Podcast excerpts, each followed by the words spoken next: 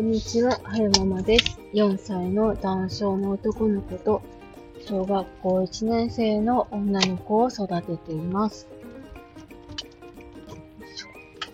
今日は2021年9月24日金曜日に撮ってます。今日は、あの、双極性感情障害の母の、えー定期外来受診日だったので、えー付き添いで行ってきました。で、うんと、最近の母はどうかっていうと、うーん、1週間か2週間前ぐらいに、えー、義理の夫のお母さんが、夫のお母さんが、えー、私の実家の方に、えっ、と、行ってくれた時に、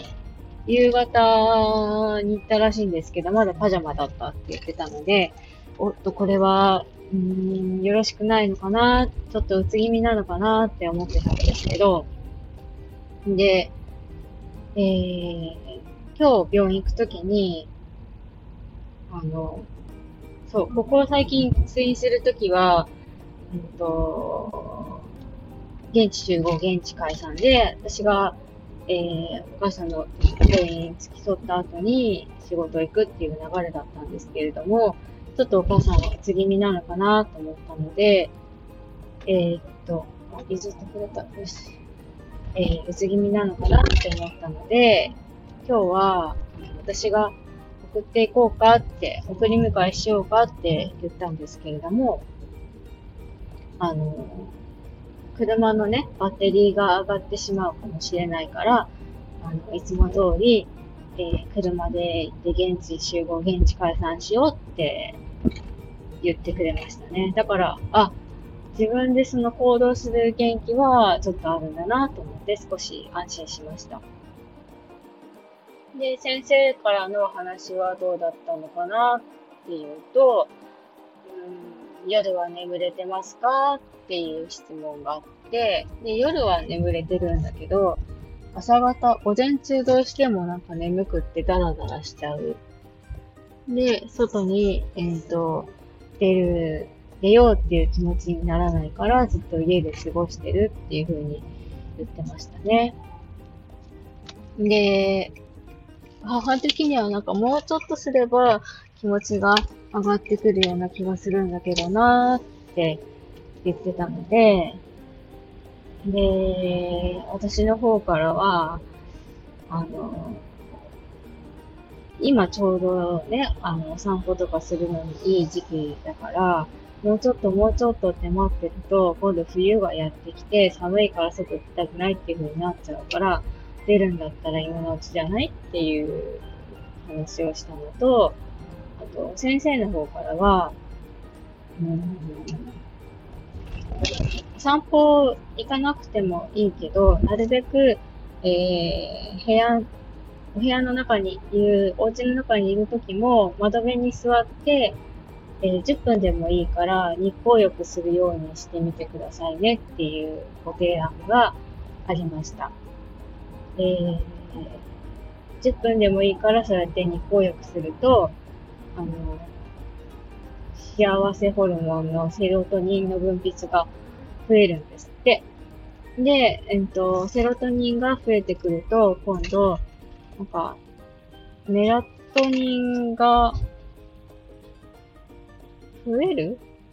メラト、メラトニンも出るようになってきて、ちゃん。とその、夜、眠くなるようなスイッチが入るようになってくるからっていうふうにおっしゃってましたね。そうそう。で、なんか、その、なるべく、日光浴して、うんと、セラトニンが増えてくると、うん、次の段階としては、外に出てお散歩するっていう記憶が湧いてくるんじゃないかななんて先生はおっしゃってました。うん。なんか季節の変わり目は、そういううつ症状が出てきやすいからって先生おっしゃってたんですけど、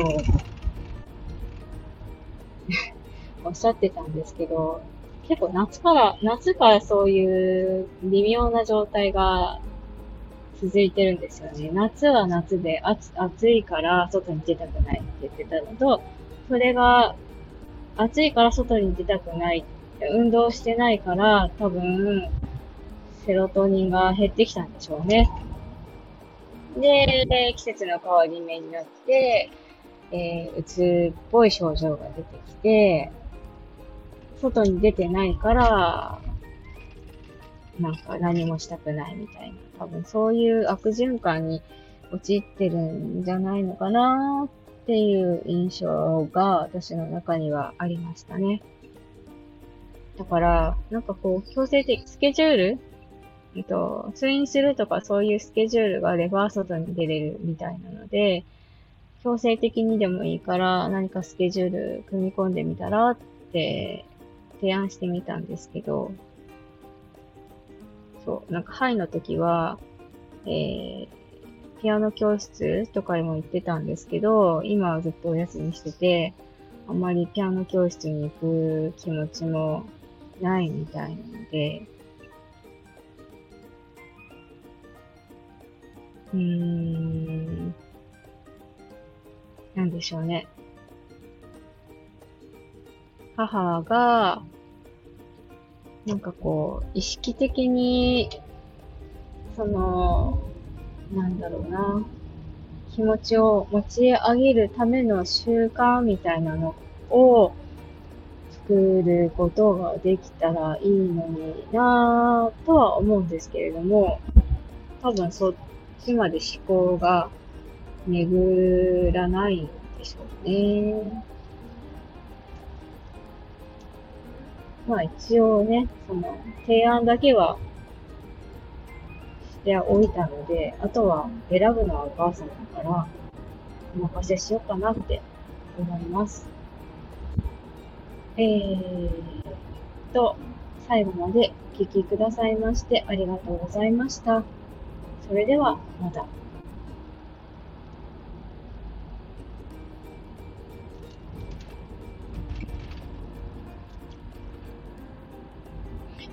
余談なんですが、セロトニン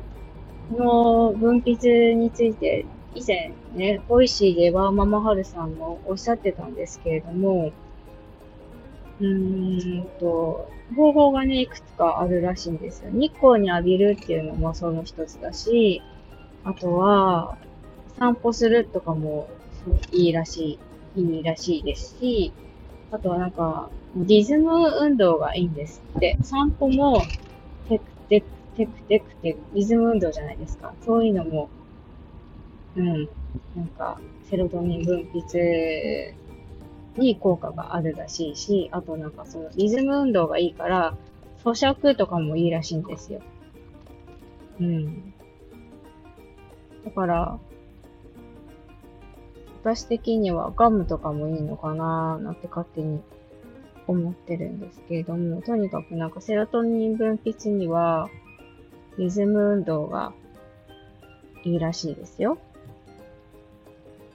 あと、うんと、その、お母さんの主治医の先生がおっしゃってたのは、本当は、その外に出て歩くのが一番いいんだけれども、えー、お家の中で日の当たる窓辺に座ってるだけでも、えー、効果はあるんですよっておっしゃってましたね。あとは、うん、暑いとか寒いとかで散歩が嫌だなって思ったら、えー、車、ドライブに出かけて、日の当たるところで、えー、ちょっとじっとしてるってだけでも、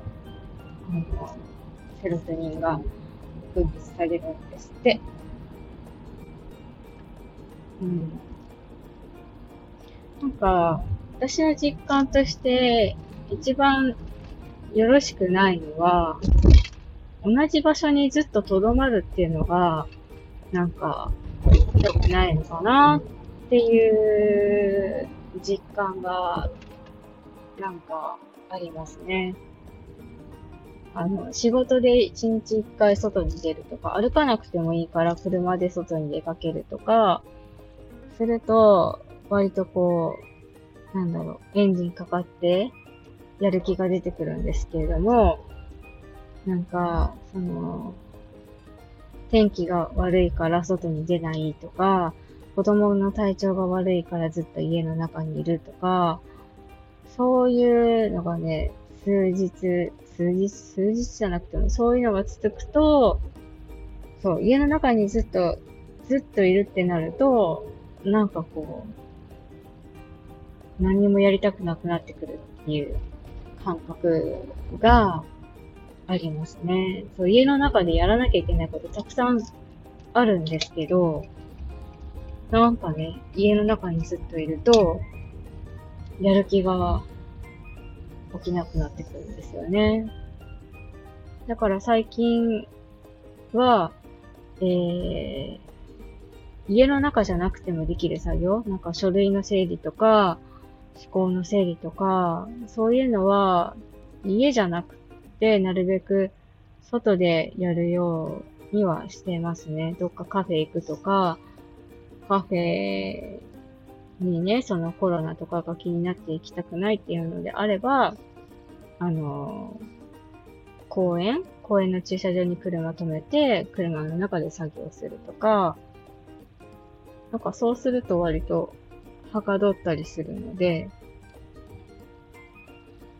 そういう風にするようにはしてますね。あと、なんか朝一回外に出て、で、戻ってくるとスイッチかかったりとか、そういうこともあるので、うん、なんかそういう工夫が必要なのかなって思いましたね。前、なんだったっけな、インターンとかっていう映画だったかな、アン・ハサウェイが出てて、なんかおじいちゃんが、ある企業、そのアン・ハサウェイが、えー、社長さんやってる企業に、そのインターンで来るみたいな映画があるんですけれども、その映画にね、出てるおじいちゃんも言ってたんですけど、毎日、えー、雨が降ろうが、雪が降ろうが、嵐が来ようが、必ず朝は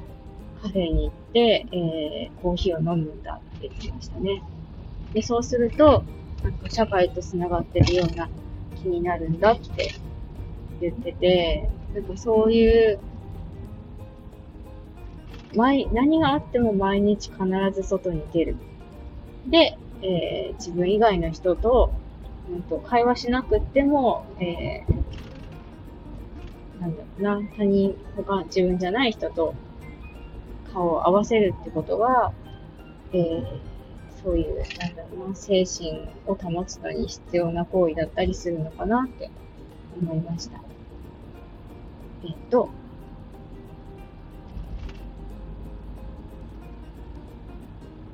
最後までお聴きくださいましてありがとうございました。それではまた。